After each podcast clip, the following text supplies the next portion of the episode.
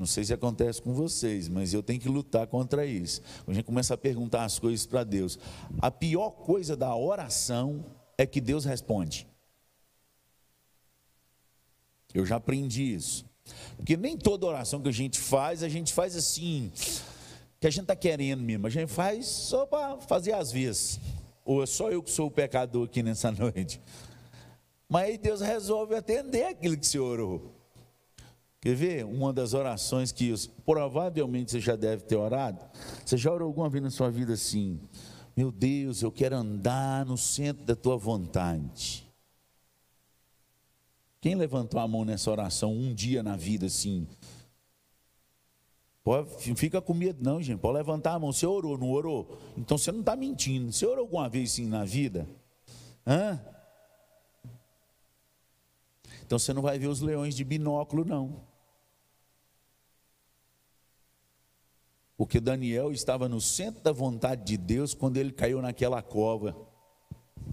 Ele não ficou de longe olhando os, os leões, não. Ele ficou com os leões aqui no cangote, olha, a noite toda. Porque era a vontade de Deus. Você não vai assistir na plateia a cisterna. José foi para a cisterna porque era vontade de Deus. Você entendeu o que você pediu a Deus? Fica preocupado, não. Deus sabe o que faz, a gente não. Amém? No final da história vai dar tudo certo. Louvado seja o nome do Senhor. Porque somente aqueles que fazem a vontade de Deus é que estarão com Deus no último dia. Isso é Mateus 7, 21. Abre aí e risca na sua Bíblia para você não esquecer. No final do sermão da montanha, Jesus fala: Porque naquele dia nem todo aquele que me diz Senhor, Senhor entrará no reino dos céus, mas aquele que faz a vontade do meu Pai. Fica tranquilo, se orou certo, mas nesse percurso do certo vai ter cisterna, vai ter leão, mas Deus está conosco, no nome de Jesus.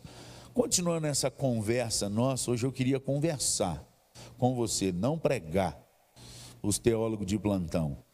Abra sua Bíblia aí no Evangelho de João, capítulo 18. Evangelho de João, capítulo 18.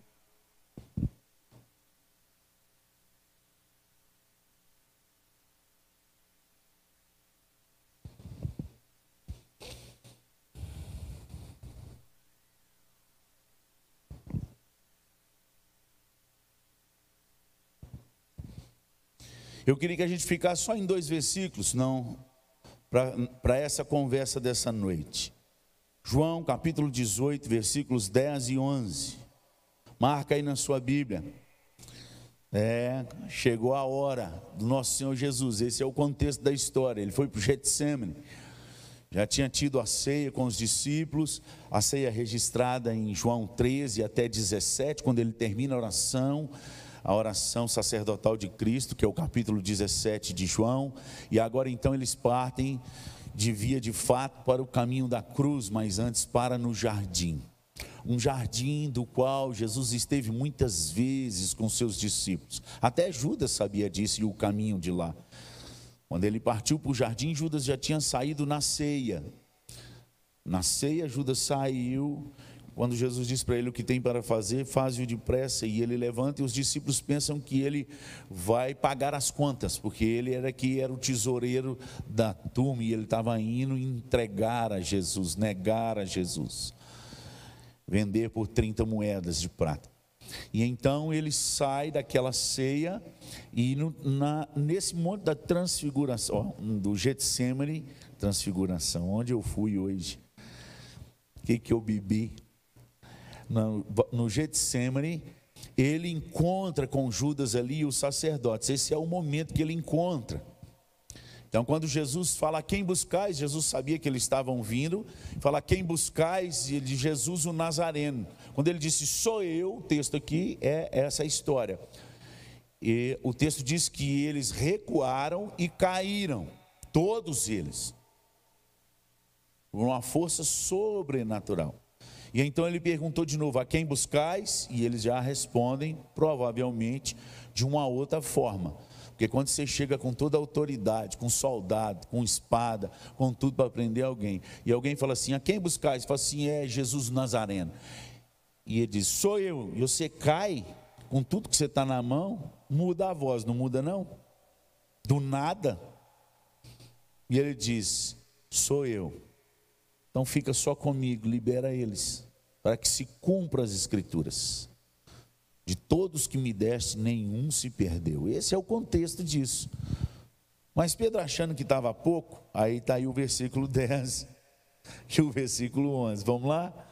Então Simão Pedro puxou da espada que trazia e feriu o servo do sumo sacerdote, cortando-lhe a orelha direita, e o nome do servo era Malco. Mas Jesus disse a Pedro: Vamos ler juntos? Mas Jesus disse a Pedro: Mete a espada na bainha, não beberei porventura o cálice que o Pai me deu. Vamos de novo? Mas Jesus disse a Pedro: Mete a espada na bainha, não beberei porventura o cálice que meu Pai me deu. Pai, em nome de Jesus eu lhe clamo. Tem misericórdia de nós. Precisamos da sabedoria que vem do alto da que o homem não pode dar. Invoca ao Senhor em Lucas 12, 12. Invoca ao Senhor no Salmo 104, no versículo 4. O Senhor faz aos teus anjos ventos e aos teus ministros labaredas de fogo. Cumpra a tua palavra em mim. Cumpra a tua palavra na tua igreja. E acende o nosso coração.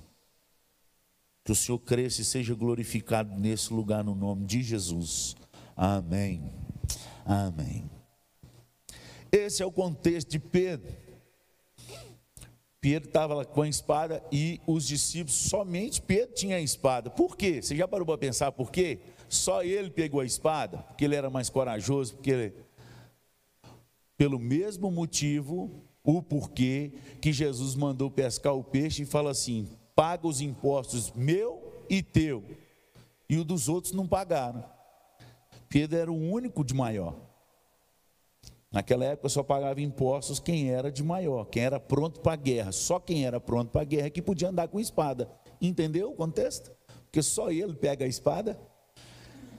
E quando chega nessa hora de entrega de Jesus, ele arranca da espada. E o texto diz que ele arrancou a orelha de Malco. Aqui não fala, mas lá em Lucas, se você abrir o texto correlato, diz: Jesus, além de repreendê-lo, pegou a orelha de Malco e colocou no lugar fez um milagre ainda, ele estava indo para a morte. Aqueles provavelmente eram que iam zombar, cuspir, bater na cara dele, dar o caniço, que ele já sabia tudo que estava para acontecer. Se você ler o texto acima, diz que Jesus sabendo tudo que estava para acontecer, ele já sabia, gente quando ele viu Natanael, lá em João capítulo 1, antes de Filipe chegar debaixo da figueira, Jesus já conhecia quem é que ia espizinhar ele, e conhecendo ainda curou o bendito do mal, botou a orelha no lugar. Nosso coração meio ruinzinho, você já viu onde está meu coração? Ainda curou. E nisso Jesus fala com Pedro e diz assim: mete essa espada na bainha, não beberei porventura o cálice que o Pai me deu. Um dia eu estava meditando nesse texto, sofrendo, percebendo, entrando na história, e essa frase parou minha vida. Essa frase parou minha vida. Não beberei porventura o cálice que meu pai me deu. Cálice, ele significa aqui nesse texto comunhão. Aliás, qualquer lugar que você escuta que alguém deu um cálice para o outro, ele está servindo ao outro alguma coisa. Cálice é lugar de comunhão. Deus deu o cálice ao seu filho, é na mesa, onde tudo se decide. Aonde foi dado esse cálice? antes da fundação do mundo. Paulo registra isso lá, creio que lá em Filipenses, no começo, no capítulo 1, que fala que antes da fundação do mundo, Deus já tinha escolhido, já tinha determinado que Jesus viria e que morreria, ou seja, antes de haja cruz, houve luz, antes, antes de haja luz, houve cruz. Deus já tinha determinado, antes de criar, que haveria de vir o seu filho e padecer no nosso lugar. Naquela mesa foi servida o cálice, na mesa da comunhão do Pai. E isso começou a mexer no meu coração, porque o que Deus ministrou no meu coração é que não importa, é a primeira premissa que ardeu na minha alma. O que mais importa na nossa vida não são os tempos de sofrimentos que vamos passar, mas quem é que está servindo o cálice nas nossas mãos. É isso que importa. De quem você está recebendo o cálice faz toda a diferença. Não beberei eu do cálice que meu pai me deu? Mais do que o sofrimento. Qual é esse cálice? Qual é a profundidade desse cálice? O que ele sorveu, bebeu, engoliu nesse cálice que o Pai deu a ele? Isaías 53, vamos lá? E esse é o cálice que ele bebeu. Olha aí para você ver.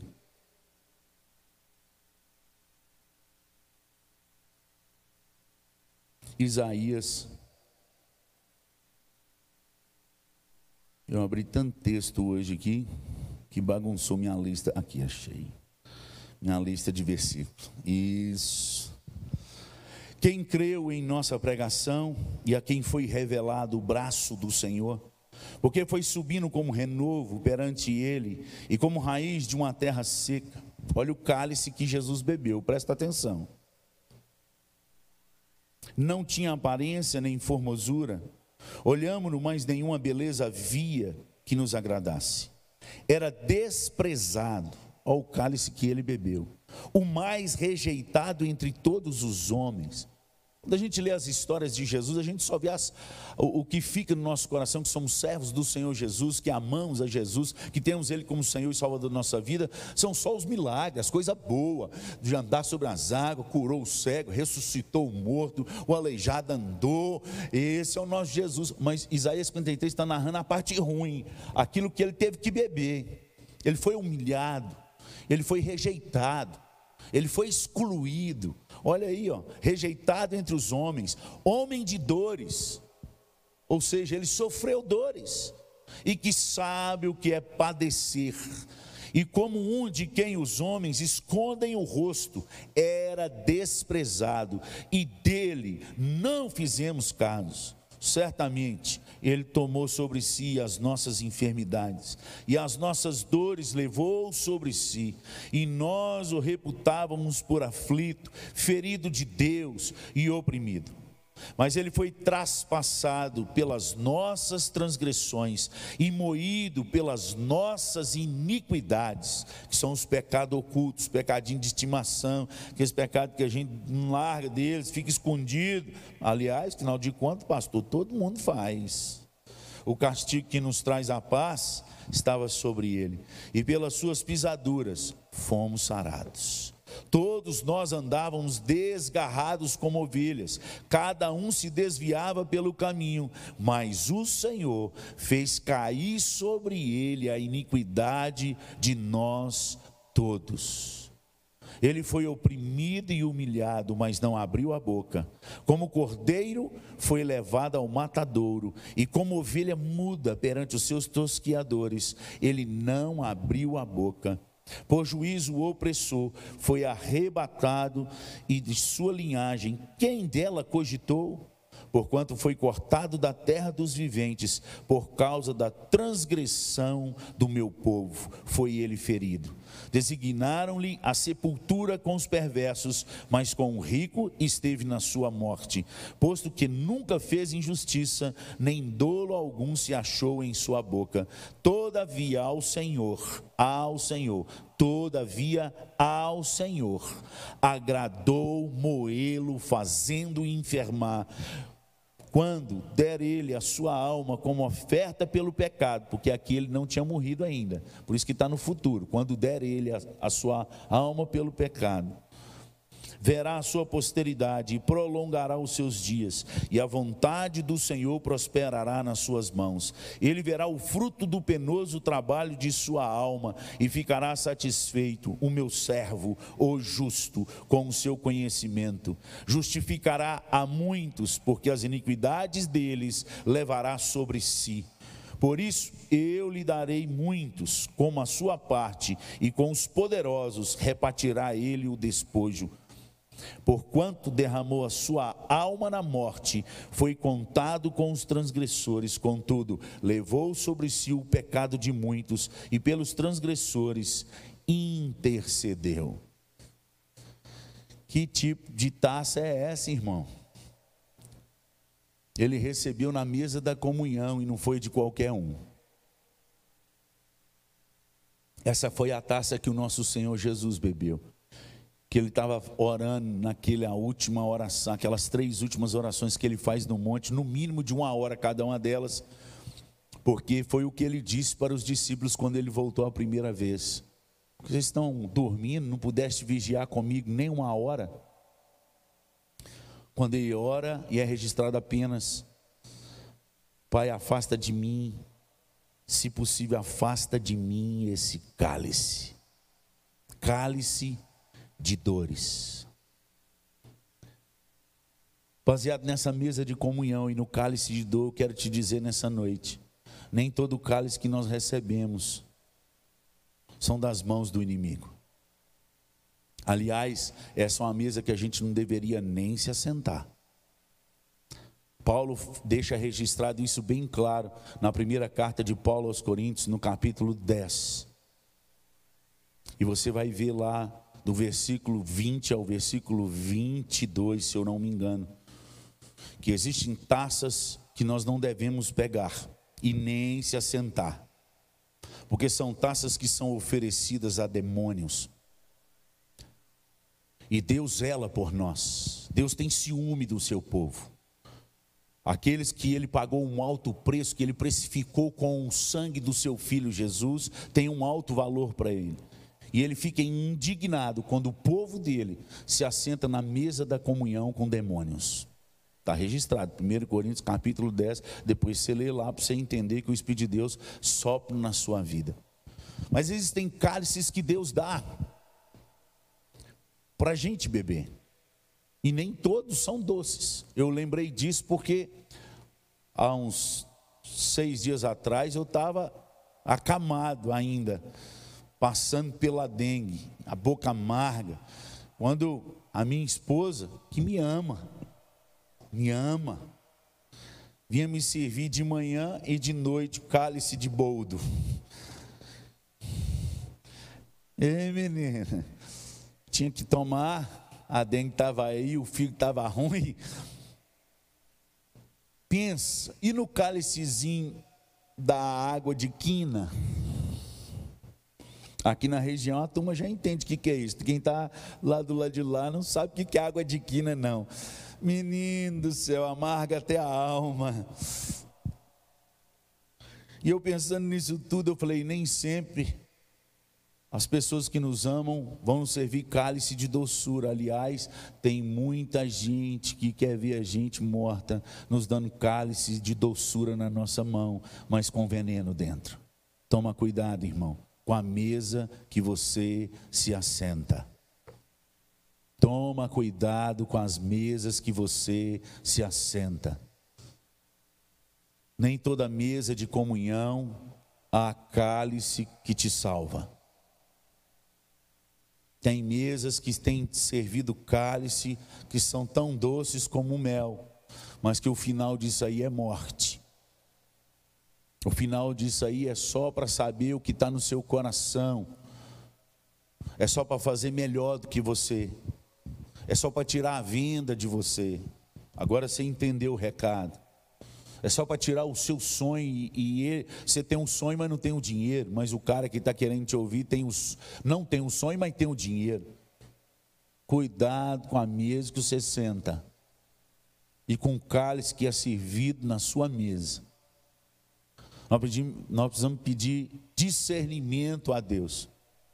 Porque muitas pessoas que nos amam vai nos dar cálice amargo, mas é para a cura da nossa alma, é para a nossa restauração, é para nos trazer de volta. Aliás, a palavra de Deus, se você digitar a palavra cálice aí, quem tem esse negócio aí que digita e aparece todos os versículos, que eu dei uma passeada aí, você vai ver que alguns cálices que Deus dá ao seu povo são cálice de ira e cálice de lascada, para corrigir o seu povo e trazer o seu povo de volta para um caminho de santidade, mas amargo, dolorido e de muitas lutas, até que o seu povo volte à mesa da comunhão, da obediência.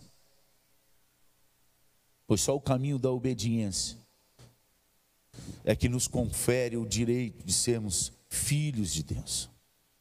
É quem crê, e quem crê, obedece. Pois o nosso Senhor Jesus, ele tornou autor e consumador da fé e da salvação de todos os que lhe obedecem. Onde está registrado isso, pastor? Em Hebreus, no capítulo 5. Põe para nós aí, se eu não me engano, versículo 9. Hebreus capítulo 5. E tendo sido aperfeiçoado, tornou-se autor da salvação eterna para todos para todos, nem toda fé é salva. Porque Hebreus 5,9 nos diz de quem que Deus se tornou autor da salvação. Não são de todos que creem. São de todos que creem e, porém, obedecem. Ele se torna salvador de todos os que lhe obedecem. Quem é salvo pela graça mediante a fé, amados, ele tem um caminho de obras para andar, do qual Deus preparou para que ele andasse. E esse caminho de obras é de obediência, não é da nossa escolha. É o cálice que Deus deu e não um cálice que eu quero tomar. É o cálice que Deus nos serve e não um cálice que eu quero me servir. Afinal de contas, quando a gente reconhece a Jesus como Salvador, é que com certeza nós já temos Ele como nosso Senhor. E se nós temos um Senhor, nós, só, nós temos um dono. Nós servimos a alguém. Esse é alguém que nos serve à nossa mesa. Hoje eu li o texto do Salmo 16 e o versículo 5 fala de um cálice. Um cálice bom. Que Deus dá, tu és o meu cálice, Senhor.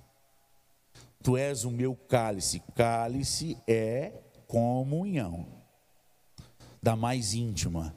Ninguém serve um cálice para alguém que não tenha comunhão. Tu és o meu cálice. E o cálice de quê? Coloca aí para nós, Salmo 16, versículo 5. O Senhor é a porção, o meu cálice. Tu és o arrimo. Não pense que arrimo da sorte é, é, que Deus vai te dar os números da Mega Sena para você ganhar alguma coisa, não, irmãos.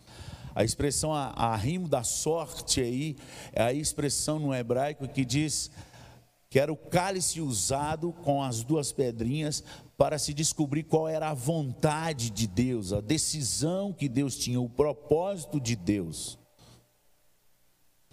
Então eles lançavam a sorte, dependendo do jeito que as pedrinhas caíam, era se tornado uma decisão. Vai. Do jeito que ela caísse, não vai. Deus falou que não é para ir. Que eles chamavam antigamente de urim tumim. Então é o cálice das decisões. Esse é um cálice que Deus põe nas nossas mãos quando nós obedecemos. Quando Ele é todo o nosso Senhor de toda a nossa vida, o nosso único bem, ele passa a ser o cálice da nossa sorte. Tem gente que só quer vir na igreja por causa do cálice da sorte. Mas antes de ser o cálice da sorte, tem o versículo 2: Tu és o meu Senhor, outro bem eu não possuo, outro bem eu não possuo. Enquanto você possui outro bem além do Senhor, o cálice do arrimo da sua sorte não irá na sua mesa, na sua mão. Pois o cálice da sorte só vem na mão daqueles que reconhecem que o Senhor é o único bem que ele possui. Para esses, Deus é o Deus das decisões. Louvado seja o nome do Senhor. Mas existe outro cálice, agora registrado lá em Salmo 116, que é o cálice da salvação.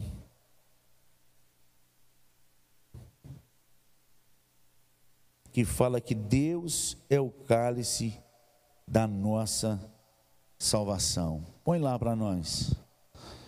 Eu, eu, eu não anotei aqui não. Abre lá no Salmo 116, vamos ler?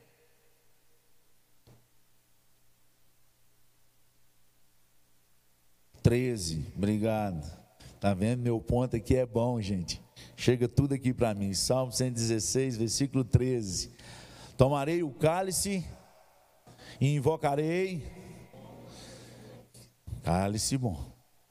Cálice da salvação. Quem toma o cálice da salvação só tem um lugar que ele recorre: Deus. Deus. O primeiro lugar dele é o Senhor. E aquele que busca o Senhor em primeiro lugar e o seu reino, Mateus 6,33, o que, que diz lá? Mateus 6,33, põe aí para nós. Mateus 6,33. Vamos lá? Sermão da Montanha. Esse versículo é do Sermão da Montanha. Todo mundo junto?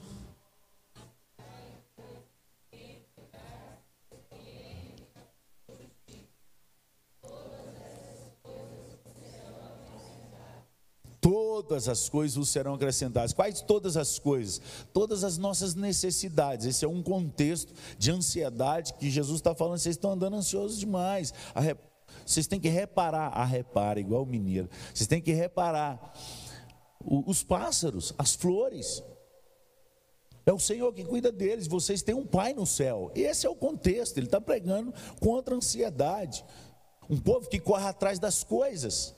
Não tem que correr atrás, senão não paga os boletos. Eu tenho que correr atrás, porque senão não paga a escola. Eu tenho que correr atrás. Irmão, se você gastasse esse tempo correndo atrás do Senhor, daquele que é o Deus do ouro e da prata, que diz Ageu 2,8: A mim pertence o ouro, a prata, diz o Senhor. Irmão, se você gastasse esse tempo no joelho diante do Senhor, o ouro e a prata ia correr atrás de você. Certamente a bondade e misericórdia o, Senhor, o mesmo Deus que cuida das flores e o mesmo Deus que cuida dos pássaros, e o mesmo Deus que tem o tempo de vida das flores e que tem o tempo de vida dos pássaros, é o mesmo Deus que tem o tempo de vida nosso. É o mesmo tempo Deus que sustenta a gente. É o mesmo Deus que nos orienta, que tira essa ansiedade doida do nosso coração. Ela vem, mas ele já disse que nós temos um lugar para lançar ela. 1 Pedro 5,7. Lançai sobre ele toda a vossa ansiedade. Ô irmão, bebe o cálice da salvação. Bebe o cálice da salvação. Invoca o Senhor. Grita dentro dessa casa sua. Se tem muito vizinho, vai para um lote, vai para uma roça, vai Aqui não tem muito. Lá na minha região, no leste de Minas, tem muito monte. Lá, aliás, em Governador Valadares tem o pico da Ibituruna, 1.300 metros de altura. Você vê várias cidades lá de cima. Quantas vezes eu fui lá chorar com Deus?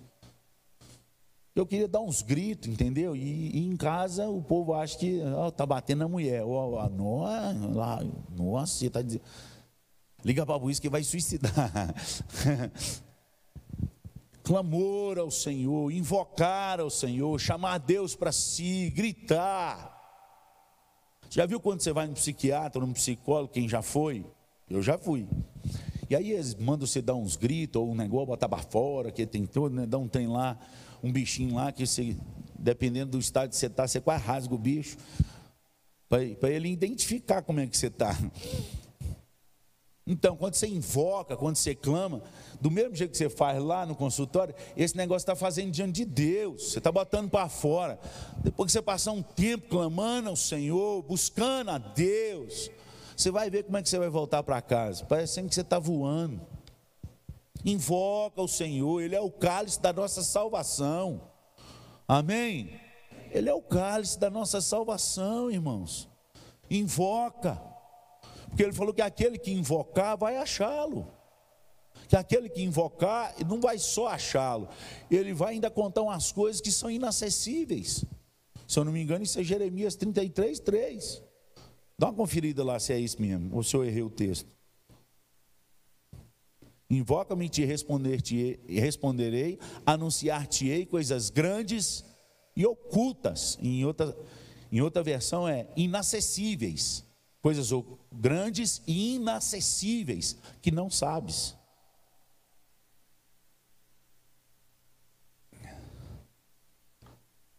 A grande parte boa da salvação esse caminho que nos leva a essas, essa convicção da salvação, o estar em conhecer a Deus.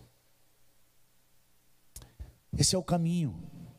Quanto mais perto de Deus, quanto mais na mesa do cálice, quanto mais nessa mesa, mais comunhão.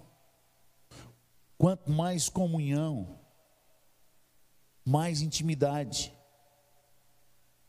Quanto mais intimidade, mais Deus descobre o seu coração. Senta na mesa, mano. Na mesa certa. Cuidado com a mesa que você está sentando. Vamos sentar mais na mesa do Senhor. Porque o cálice que Deus deu ao Senhor Jesus, para que ele bebesse, foi o cálice que amargou a alma dele até a morte, mas que nos trouxe vida e vida em abundância. Deus sabe o que faz. Deus sabe o que faz. O cálice que Deus serviu a José quando aos 17 anos ele caiu naquela cisterna amarga, escutando os seus irmãos falando: vão matá-lo, vão matá-lo, vão destruir ele, para ver se vai ser rei na nossa vida. Vamos ver que falou que nós vamos dobrar diante dele. Ele ouviu isso tudo, ele estava na cisterna. Ele teve que beber aquele cálice. Bebeu o cálice de ser vendido como escravo aleijado. Os seus irmãos venderam ele por micharia. O valor que se pagava num escravo aleijado, pagou em José. Para humilhar, feriu a alma, a dignidade, os próprios irmãos. Mas ele bebeu o cálice porque ele tinha um sonho, e esse sonho era de Deus. Para beber o cálice do sonho de Deus, às vezes primeiro a gente tem que beber o cálice da cisterna, cálice das, das prisões amargas. Mas se Deus te deu um sonho, creia, você vai chegar nessa taça, no nome de Jesus, se é do Senhor. Amém? Fica firme, porque mais importante do que os nossos sofrimentos que temos passado nesse mundo de hoje, da taça amarga. O mais importante do que beber essa taça é saber de qual mão você recebeu essa taça. Se é do Senhor, que seja feita a tua vontade. Que Deus te abençoe nessa noite, você possa sair daqui revigorado e prestando mais atenção nas mesas que você tem assentado. Cuidado com quem você associa.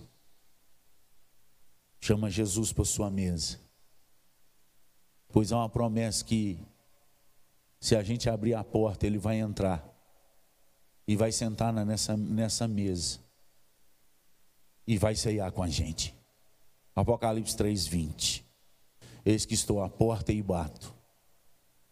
Se alguém ouvir a minha voz e abrir a porta, Abre a porta, irmão, para a pessoa certa.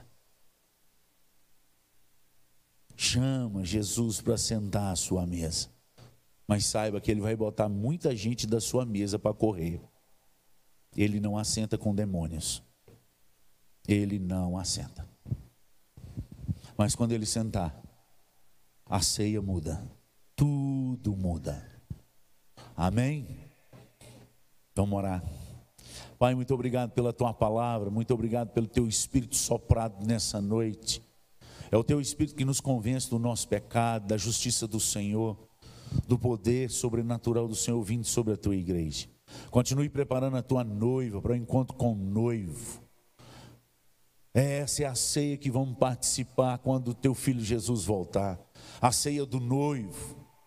A ceia do noivo. E não seremos como convidados, nós seremos a noiva.